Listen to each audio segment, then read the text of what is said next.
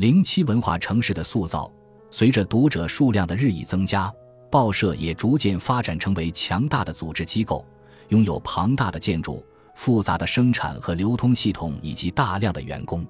报纸的运作促进了城市向工业中心和大众文化的转变，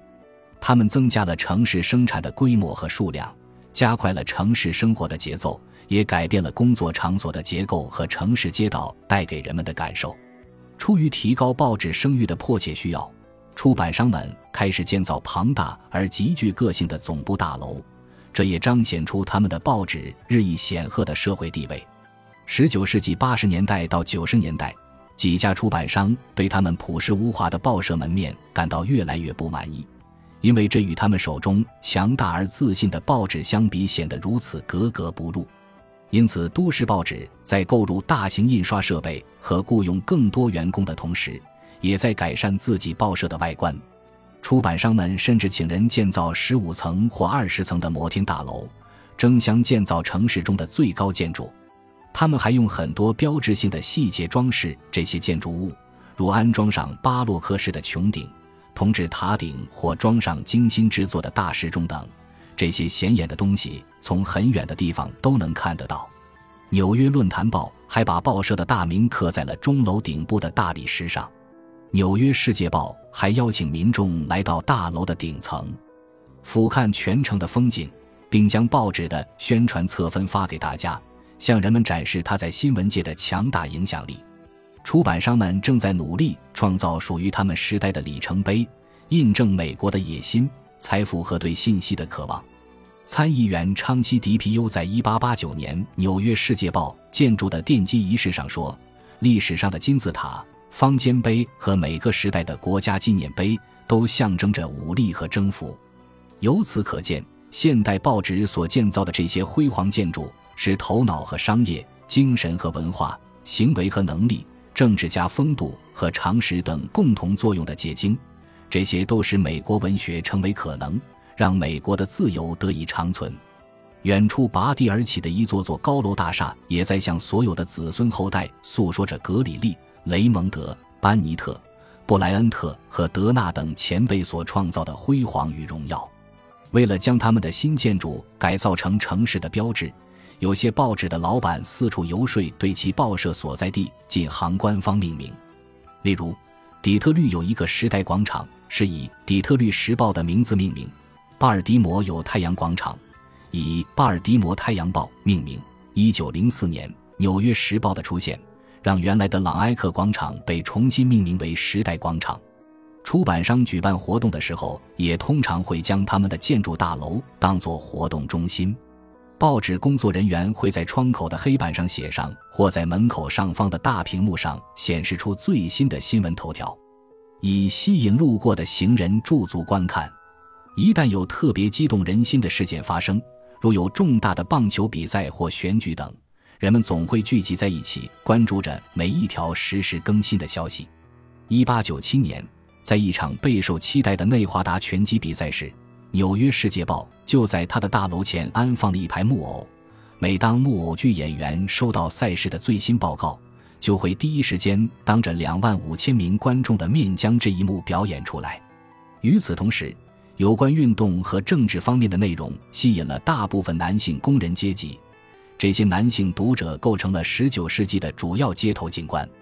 但在世纪之交，报社大楼也同样迎来了其他类型的访客。很多妇女也来到报社大厅，提供各种分类广告的线索。还有一些中产阶级的有钱人也以游客的身份来到大厦的顶层观看风景。各行各业的专家也在那里租用办公室。因此，出版商索性把自己的办公室变成了城市居民的活动中心。在当时，报纸的大规模生产和分销网络无一不展示出大都市的工业化水平。例如，当时规模最大的报纸旗下有一千多名正式员工，另外还有两千名兼职人员和自由职业者。出版商邀请公众参与他们的即时制造业务，并向公众展示现代化报纸的奇特生产过程。许多报纸还自豪地在自己的页面上解释他们的生产方法。密尔沃基哨兵报曾亲切地向公众描述了为报纸准备图片的每一个阶段，还附有其员工和相关设备的详细说明。杂志上的文章也满足了读者对新闻内部运作的好奇心。送报员必须明确知道什么时候要将第一份报纸投进第一个邮箱。林肯·斯蒂芬斯在《斯克里布纳》杂志上的一篇文章中这样解释道。印刷室的领班需要在很短的时间内完成投一千份报纸的印刷，制版间的领班也把自己的工作进程压缩到只有一秒钟的时间。新闻部的夜间编辑要及时做好编辑工作，等到其他环节的负责人发来任务后，迅速拿到印刷室等待印刷。这些文章还让读者注意到报纸的生产速度正在加快，生产规模也在不断扩大。在工业化城市生活中。报纸已经带领读者参与到这场令人印象深刻的现代生活剧当中。与此同时，那些报道和出售新闻的人也把快节奏的现代生活方式融入到了城市的街道。穷人和工人阶级的孩子被雇来在街角卖报，成为完美的城市骗子。这些年轻的工人精确地计算出他们能卖掉多少份报纸，因为编辑部不会回购任何多余的没卖掉的报纸。一些报社还专门训练报童如何在人行道上卖报，或如何上门推销报纸。还有的报童自己琢磨出一些门道，如他们很清楚如何在最繁忙的十字路口站点，如何辨别出哪些人最有可能会买自己的报纸，或者什么样的标题会吸引路人的注意等。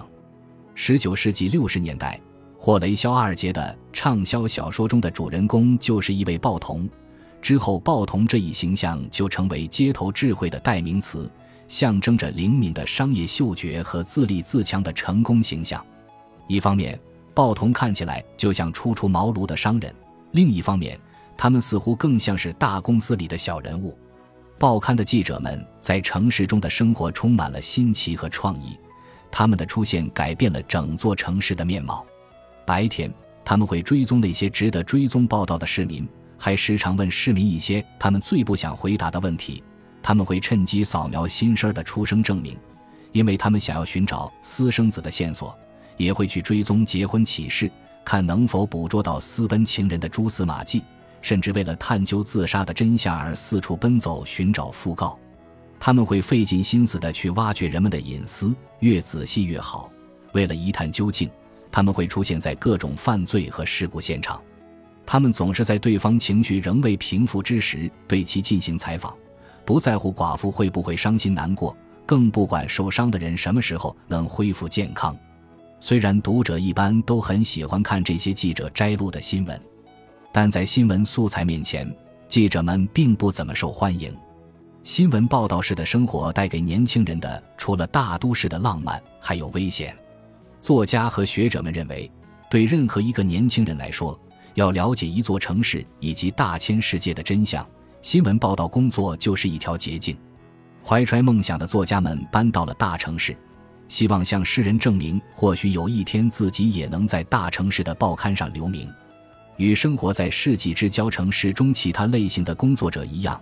记者们开辟并占据着自己的活动区域，按照自己的日程安排生活，讲着自己特有的语言。他们可以工作到深夜。在新闻工作间，一边吃着夜宵，一边讨论着政治和文学问题。有人认为，记者们的工作触碰到了城市的心脏，见证了城市生活的方方面面。这些都为记者们增添了更多的神秘色彩。一九零三年，记者埃德温·舒曼曾经这样解释说：“这一职业充满刺激，还能帮助从事这一职业的人认识世界，了解人类。”作为推动人类文明发展的引擎，释放出强大的力量。对一个天生就适合做记者的人来说，所有这一切就像对他们施了魔咒一样，让其无法自拔，更无法抗拒。但新闻行业也可能是一条残酷无情的职业道路。这个行业有着非常大的危险因素，就像工业化时代的城市一样。报社似乎也在重用年轻人。因为他们看重的是年轻人的活力和韧劲儿。一九一一年，记者威尔·欧文在一篇文章中写道：“就行业特点而言，新闻报道离不开大量跑腿的苦差事，还需要足够的探险精神。这些通常只有非常年轻的人才能做得到。记者职业生涯的长短，就相当于一名运动员的运动年限。报社中的年轻记者和上了年纪被抛弃的老员工们，就是现代城市生活中劳动周期的缩影。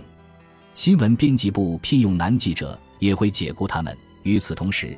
编辑部也在逐渐将聘用的范围扩大到女性记者。许多日报都注意到了早期女性专栏作家的成功，如珍妮·琼克罗利、格蕾斯·格林伍德和范妮芬。十九世纪八十年代到九十年代。这些日报也接收了一批女性作家，大多数女性新闻作家都在通过描写传统女性的文章来谋生，同时她们也在以自己的方式来扩大自己的写作范围。当一个女性的名字出现在某个专栏的顶部，或出现在由男性主宰的论坛中时，意味着女性职业时代已经到来。到世纪之交。越来越多的女性开始从事新闻报道工作，并且接触到有关男性的话题。她们报道本地新闻，撰写政治社论，并在一些揭发丑闻的文章中对社会现状提出挑战。为了曝光社会上一些恶劣的工作或生活环境，她们刻意隐藏身份，化身成仆人、新移民、工厂工人或女店员等，去体验各种生活。女记者们还特意报道一些上流社会女性不愿面对的，诸如绞刑之类的事件。她们还会在晚上跑到一些在上流女士们看来不应该去的地方，如闹市区的街道等地方。因此，这些女记者们成为这个时代无所畏惧的新女性。在纽约，有一个名叫凯特·卡鲁，其真名为玛丽·威廉姆斯的女性，从事采访和漫画创作的公共职业。《纽约世界报》和其他报刊都派出卡鲁去采访名家，从杰克·伦敦到巴勃罗·毕加索，再到莱特兄弟等，都曾是卡鲁的采访对象。当卡鲁和其他女性记者勇敢地独自走上街头，向路人提出问题，展示出自己作为新闻采编人员的专业水准时，他们其实是在创造一个世界，一个能让女性越来越专业地展现自己公众形象的世界。在男性占绝大多数的工作场所中，人们对女性身影的出现已经司空见惯，而且呈现出这样一种趋势：越来越多的女性在从事着城市办公室和商店里的工作。但有时候，女性新闻工作者也会引起男编辑和男记者们的不满，因为在女性同事面前，他们对在编辑部里说脏话、讲下流笑话和喝酒有了更多的自我意识。许多初次接触这一行业的女记者往往不愿意待在编辑部，而是选择在家里工作，每周给编辑们发稿，或者通过邮件的方式把稿件寄给编辑。但有些女性确实适应得很好。商贸出版物记者杂志尖锐地指出，下定决心要从事新闻工作的姑娘，第一次被男人骂会掉眼泪，第二次会咬紧牙关，到了第三次就会骂回去。因此，这些男记者们不得不承认，女记者不但可以耐住性子，而且能够在以男性为主导的办公室中干得风生水起。需要新闻特稿和图片资源的编辑雇佣了大批自由撰稿人，这些作家为报纸带来了更加多元化的观念和思想，但受到的待遇却跟全职作家不太一样。专题写作的专业性质决定了这是一种自由职业。没有报纸会需要一个只把话题集中在诸如拳击、烹饪或慈善事业等某一个方面的记者，但对一个自由职业者来说，可以选择以上话题中的一个，并就这个话题同时为多家报刊投稿，更可以以此谋生。自由职业者在全国各地工作，但他们集中在纽约，并把稿子卖给全国各地的杂志和周日版报纸。自由职业比传统职业有更多的灵活性。从事自由职业的女性甚至可以待在家中边看孩子边工作。但是，从事自由职业的人没有工作保障，没有监管，也不像传统新闻工作者那样能够接受专业的培训。发表文章的自由撰稿人和购买这些文章的编辑都将新闻看作商业的产物。与拿薪水的工人不同，自由职业者在写文章的时候。很可能会将自己的想法或构思跟其产生的价值挂起钩来，一份1910年的新闻函授课程手册上这样说过：“你住在哪里没有关系，有人的地方就有新闻，而我的任务就是教会你怎样把这些新闻变成金钱。”作家们也因此学会了把自己写给编辑的文章制作成诱人的商品。自由职业的构成促使这些自由职业作家们把自己的名字当作品牌来不断推销，并把自己的文章当作商品进行销售。因为报纸业采用的是二十四小时工作制，他们悄无声息地改变了都市人的生活节奏。新闻业界人士都认为自己的报纸有责任报道所有重要的事件。所以，他们总是敞开办公室的大门，电报线路随时保持畅通。记者们也是通宵达旦的工作。纽约先驱报甚至将自己的机要室开放到晚上十点。为了能在早上把报纸印出来，大量高强度的工作都需要在晚上完成，所以员工们采用轮班工作制。大多数作家都是在刚过中午就开始写报告，到大半夜才能完成。当作家们前往附近的晚餐俱乐部，这种专为新闻行业服务的俱乐部会营业到很晚。稍事休息时，排字工人们就要将新闻稿件交付印刷，然后印刷工人们从午夜一直工作到凌晨六点，印制出最终的成品报纸，再由派送人员在早上将这些报纸辗转运送到城市各处。当报纸开始每天印刷几个版本，通常在两个到十个之间的时候。他们就得快马加鞭，二十四小时不间断运作，同时让第二组记者、印刷商和派送人员轮番上阵。拥有那几家主要报社的城市，从此变成了真正的不夜城。新闻行业全天不间断工作的特点，可能会影响城市居民的时间观念。任何时间内所发生的任何事件都可以写成新闻报道，所以生活在城市中，没有什么是完全私密的。也没有一小时能够让人享受到真正的安详与宁静，因为你身边总有一本新出的报纸等着你去品读。然而，一些读者觉得能不间断地读到更新版本是一件很让人欣慰的事，甚至觉得自己已经离不开这些报纸了。还有一些人发现，报纸新版本的更新快到让人跟不上。但不管读者喜不喜欢，报摊上成堆的最新报纸在提醒着每一个人。从早到晚，戏剧在不断上演，报刊印刷机在不断翻滚，整个城市都在制造新闻。本集播放完毕，感谢您的收听，喜欢请订阅加关注，主页有更多精彩内容。